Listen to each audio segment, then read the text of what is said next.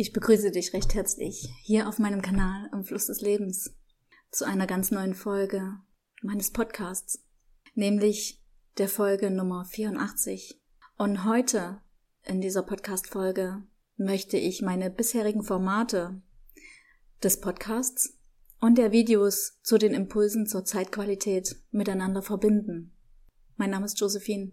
Ich bin spirituelle Wegbegleiterin, Medium und Coach und weil ich so oft über die derzeitige Zeitqualität spreche und trotz dessen auch mein Format der Podcasts, in denen ich bei gewissen Themen in die Tiefe gehe, sehr liebe, möchte ich genau diese beiden Formate ab sofort miteinander verbinden.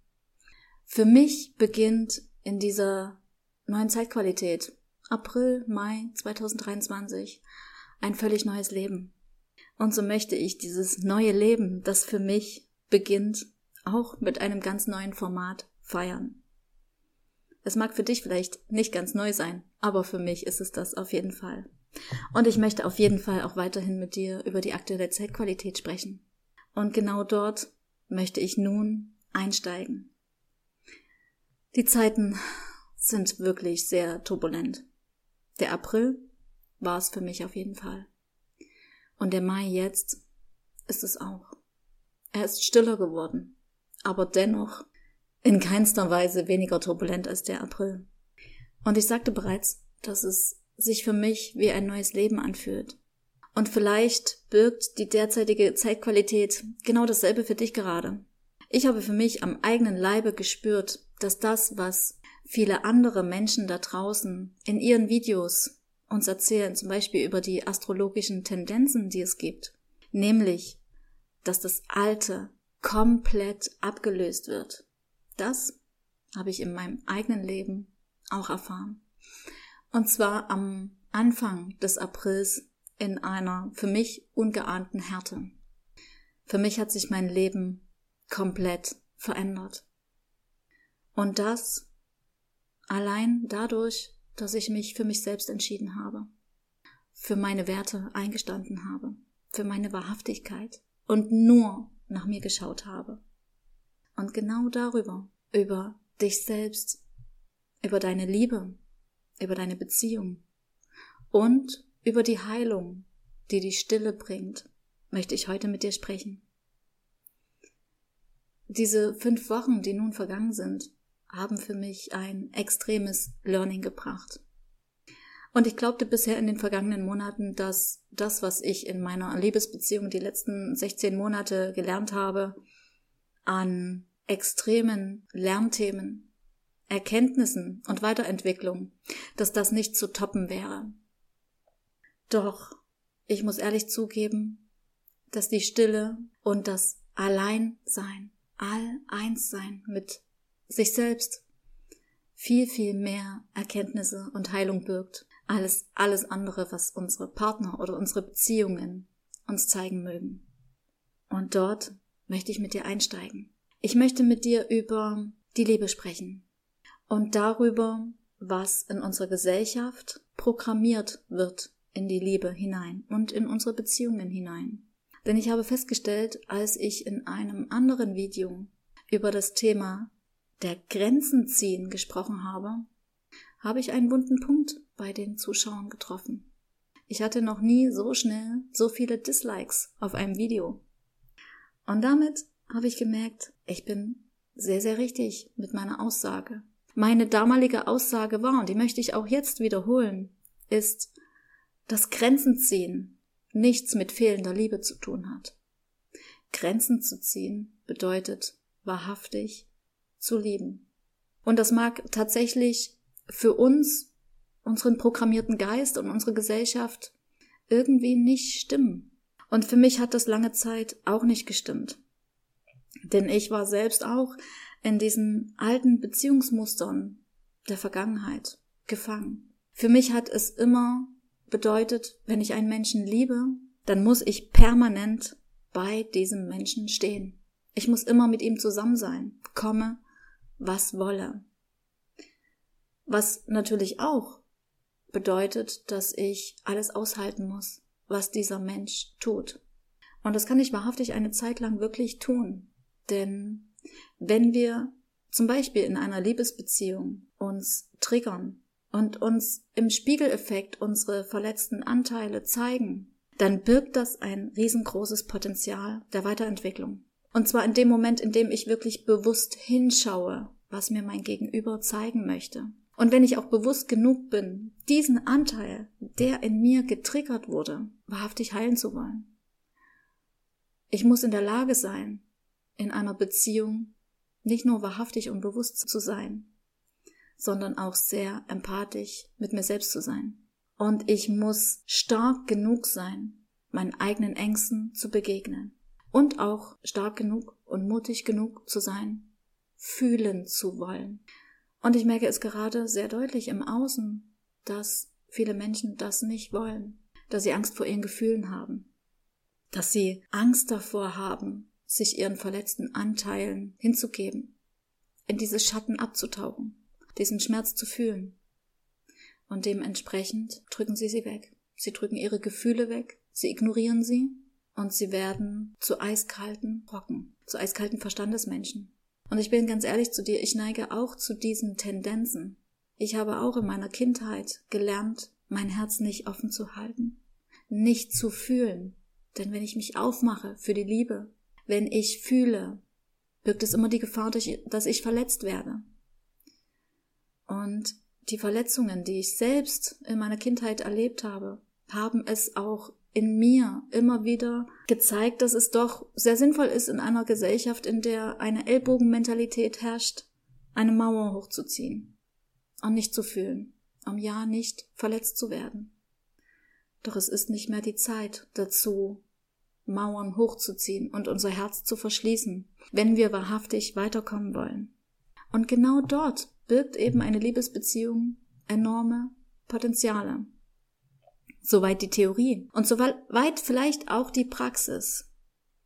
Doch was ist, wenn du in einer Liebesbeziehung beispielsweise bist, in der du dir dessen bewusst bist, in der du heilen möchtest und in der du auch die Trigger annimmst, die dir gegeben werden, um deine eigene Heilung voranzutreiben. Dann bist du wirklich sehr weit. Aber was ist, wenn du auf ein Gegenüber trittst, das ab einer gewissen Stufe sagt, nein, ich möchte nicht mehr fühlen. Ich möchte mich diesem Schmerz nicht aussetzen. Und ich stoße dich, mein geliebtes Gegenüber, von mir weg, um ja nicht weiter getriggert zu werden und um ja nicht weiterhin diesem Risiko ausgesetzt zu werden, zu fühlen, fühlen zu müssen. Hier ist der Punkt gekommen, an dem es toxisch wird. Und hier war auch für mich der Punkt gekommen, in dem ich mich entscheiden musste. Gehe ich oder bleibe ich? Und ich habe mich sehr lange für das Bleiben entschieden. Eben aus meinen alten Beziehungsmustern heraus. Das Liebe bedeutet, ich muss immer bei meinem Gegenüber bleiben. Komme was wolle, weil ich liebe ja. Und ich muss für den anderen immer parat stehen. Egal wie sehr er mir weh tut. Egal wie sehr ich mich missbraucht fühle egal wie sehr ich mich verletzt fühle. Doch irgendwann war ich selbst an einem Punkt, an dem ich gemerkt habe, ich kann so nicht weitermachen. Wenn ich jetzt hier weitermache in diesem toxischen Feld, in dieser Schleife, auch in der Schleife der alten Beziehungsmuster und Programmierungen all jener Generationen vor uns, dann gehe ich daran zugrunde. Und so traf ich eine Entscheidung für mich. Und diese Entscheidung hat meinem Ego nicht gefallen, denn mein Ego kann bis heute mit dieser Entscheidung nichts anfangen. Denn es kann nicht verstehen, dass man einen Menschen liebt und gleichzeitig sich für sich selbst entscheidet, eine Grenze zieht und geht. Doch was bedeutet es wahrhaftig, zu lieben und gleichzeitig Grenzen zu ziehen? Zuerst einmal sagst du, wenn du liebst, immer Ja zu einem Menschen. Du liebst diesen Menschen und nicht unbedingt sein Verhalten. Du liebst seinen wahren Kern. Du lebst seine Essenz, das, was dieser Mensch ganz tief in seinem Herzen wirklich ist. Und diese Liebe ist so groß, dass du sie in dir selbst auch fühlen kannst. Denn wenn du die wahre Essenz eines Menschen liebst, bedingungslos liebst, dann bedeutet das immer, im Innen wie im Außen, dass auch du dich selbst und wahrhaftig liebst, deine wahre Essenz, so wie du bist. Und wenn wir uns selbst lieben, dann verlassen wir toxische Felder, die uns nicht gut tun. Wir ziehen Grenzen. Wir sagen Ja zu einem Menschen, doch Nein zu destruktivem Verhalten. Genau dies ist etwas, was wir nicht gelernt haben, was uns niemand beigebracht hat. Mir wurde es niemals beigebracht.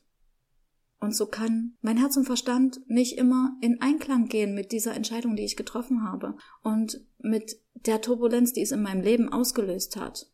Denn mein Leben ist heute nicht mehr das, was es vor fünf oder sechs Wochen war. Natürlich tut mir das weh und ich trauere.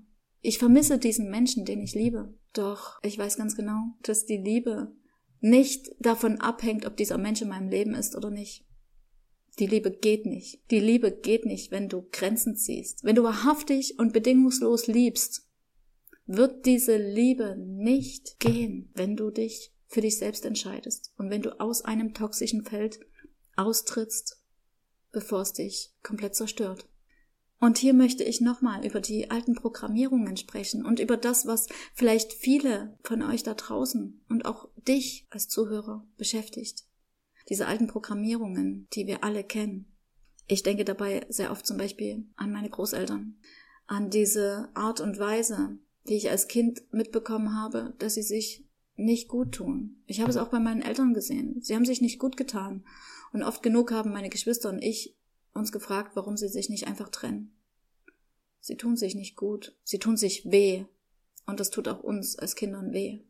Meine Großeltern zum Beispiel haben mir gesagt, sie können sich nicht mehr scheiden lassen. Sie wären zu alt dafür. Das würde man nicht machen. Und schon gar nicht, wenn man katholisch ist. Scheidung ist ja eine Todsünde. Das macht man nicht. Und ich habe mich als Kind schon oft gefragt, warum es heißt, das macht man nicht. Warum tut man etwas, das einem nicht gut tut? Wie viel Würdelosigkeit muss ein Mensch besitzen, der sich selbst bewusst und aktiv einem toxischen Feld, einer toxischen Beziehung aussetzt und weiterhin in hier verhaftet bleibt, auch wenn er ganz genau weiß, dass diese ihm nicht gut tut. Für mich war als Kind schon immer klar, das hat etwas mit fehlender Selbstliebe zu tun, mit fehlender Würde und mit fehlender Eigenverantwortung. Denn es ist wirklich sehr einfach, in einem Feld zu verbleiben, das wir doch so gut kennen. Aufgrund dieser Felder, die wir so gut kennen, aufgrund der Erfahrungen, die wir in unserem Leben gemacht haben, verbleiben wir natürlich allzu gern in alten Verhaltensmustern. Wir verbleiben in alten toxischen Feldern. Denn dort sind wir sicher. Dort wissen wir, was uns erwartet. Uns erwartet Streit. Uns erwartet Schmerz. Uns erwartet ein Alltag voller Routinen. Wir wissen, wenn wir dies tun, folgt jene Handlung unseres Gegenübers zum Beispiel. Und es ist sehr einfach. Das ist eine Komfortzone. Und doch wirst du niemals herausfinden, wer du wahrhaftig bist, wenn du in dieser Komfortzone verbleibst. Wenn du keine Grenzen ziehst für dich selbst, wenn du nicht für dich selbst einstehst, wirst du niemals herausfinden, wer du wahrhaftig bist und wozu du fähig bist. Das ist meine Erkenntnis der letzten fünf Wochen. Und ich bin ganz ehrlich zu dir, als ich diese Entscheidung getroffen habe, hatte ich wahnsinnig Angst. Für mich war es das Schlimmste, was ich tun könnte.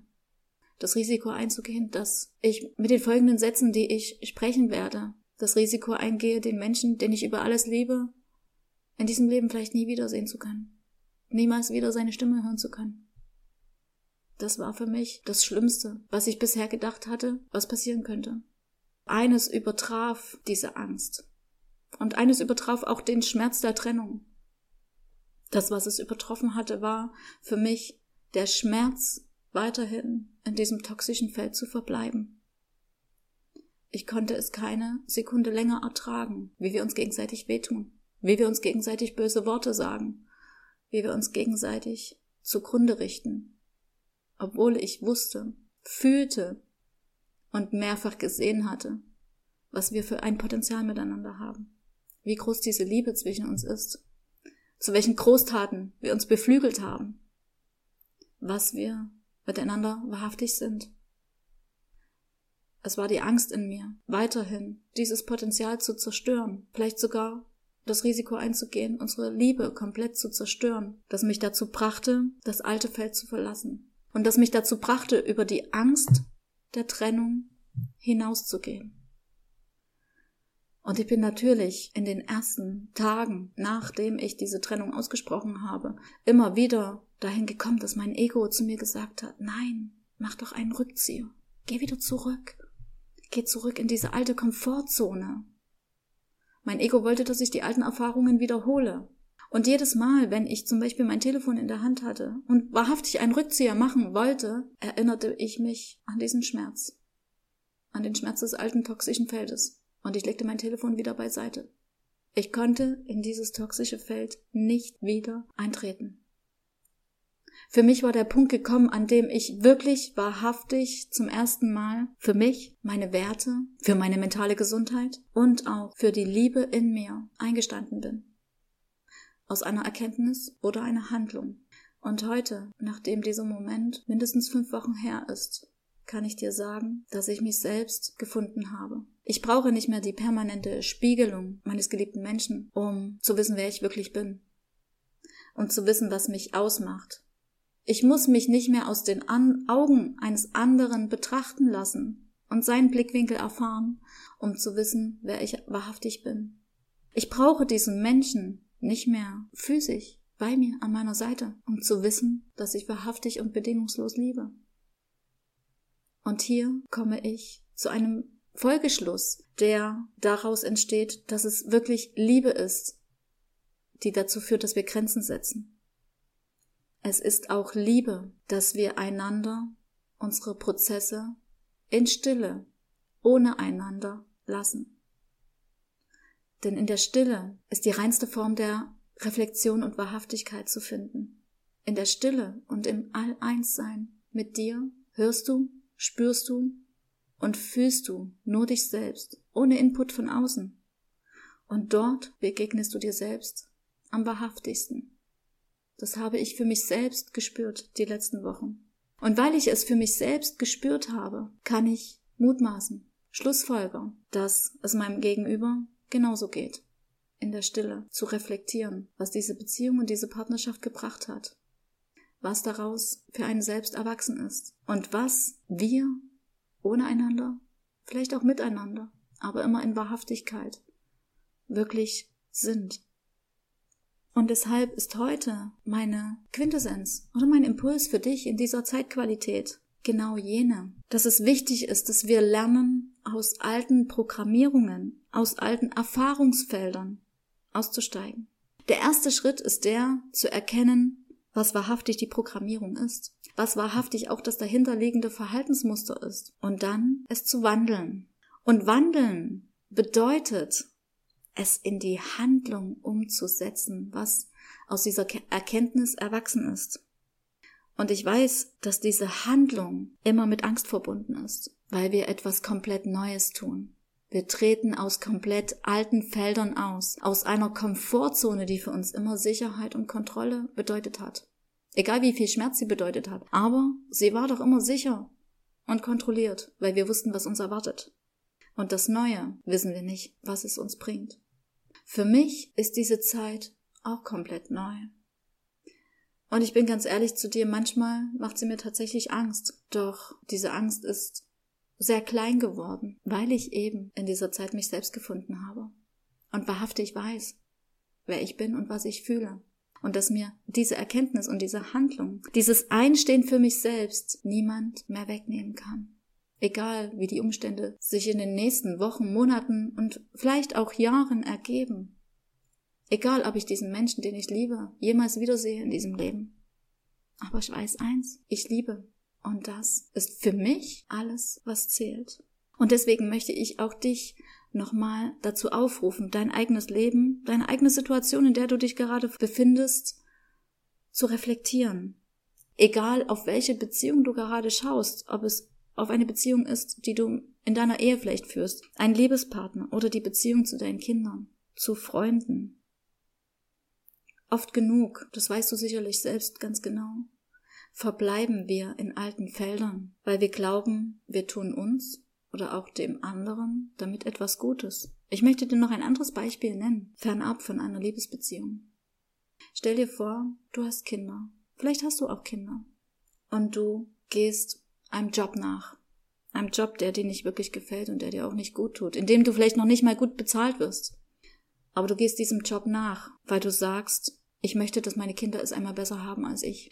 Ich möchte Geld verdienen, damit meine Kinder ein schönes Leben haben, damit ich ihnen etwas bieten kann. Egal wie es mir damit geht. Ich möchte, dass es meinen Kindern gut geht. Und ich habe mich auch selbst schon einmal in so einer Situation befunden.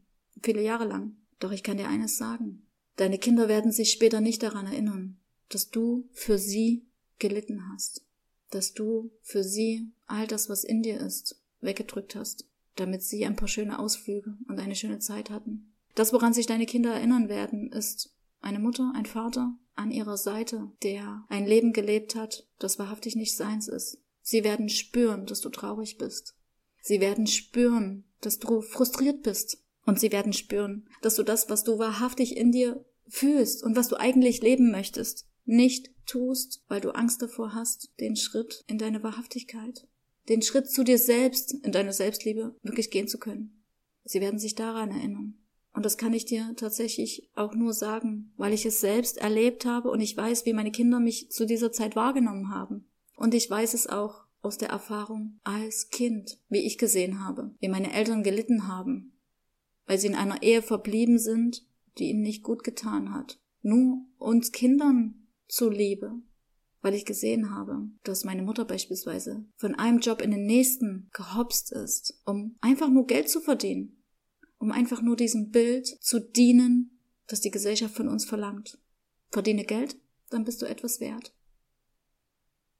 Und das, was ich wahrgenommen habe, war Frust, Verzweiflung. Ein Mensch, der nicht imstande ist, sich selbst zu leben in seiner puren Wahrhaftigkeit. Und das ist das, was letztendlich bleibt, wenn du an dem alten Feld verhaftet bleibst, aus purer Angst, aus purer Angst etwas Neues zu erfahren oder aus purer Komfortzone heraus, weil du der Meinung bist, es anderen damit recht zu machen. Niemand wird an deinem Sterbebett stehen und sagen, danke, dass du für mich gelitten hast. Danke, dass du ein Leben in einer Lüge gelebt hast, damit ich es ein paar Jahre gut habe. Das wird niemand tun. Niemand wird sich an dein Leid erinnern. Nur du selbst wirst auf deinem Sterbebett dich an dein eigenes Leid erinnern und an deinen eigenen Schmerz erinnern. Du wirst dich daran erinnern, dass du bereust, nicht aus deiner Komfortzone ausgetreten zu sein. Du wirst bereuen, keine anderen Erfahrungen gemacht zu haben. Du wirst vielleicht bereuen, nie die Chance ergriffen zu haben, wirklich zu lieben. Du wirst bereuen, nie die Chance ergriffen zu haben, einen Beruf zu ergreifen, der wirklich dich selbst widerspiegelt egal wie viel Geld er bringen mag. Du wirst bereuen, das, was du tief in deinem Innern fühlst, nicht gelebt zu haben. Und diese Reue, das kann ich dir sagen, ist das Schlimmste, was du fühlen kannst. Vor fast genau drei, drei Jahren war ich an einem Punkt, an dem ich diese Reue so stark gespürt habe, dass sie mir den Atem genommen hat. Ich habe gespürt, dass ich die vergangenen zehn Jahre eine Lüge gelebt habe, dass ich immer nur für andere da war, es anderen recht gemacht habe, statt für mich selbst da zu sein. Als mir dies vor fast exakt drei Jahren bewusst wurde, war es, als hätte mir jemand eine Bratpfanne gegen den Kopf geworfen. Und diese Reue, die ich gespürt habe, war so immens, dass ich ein gutes Jahr lang fast konstant jeden Tag sauer auf mich selbst war.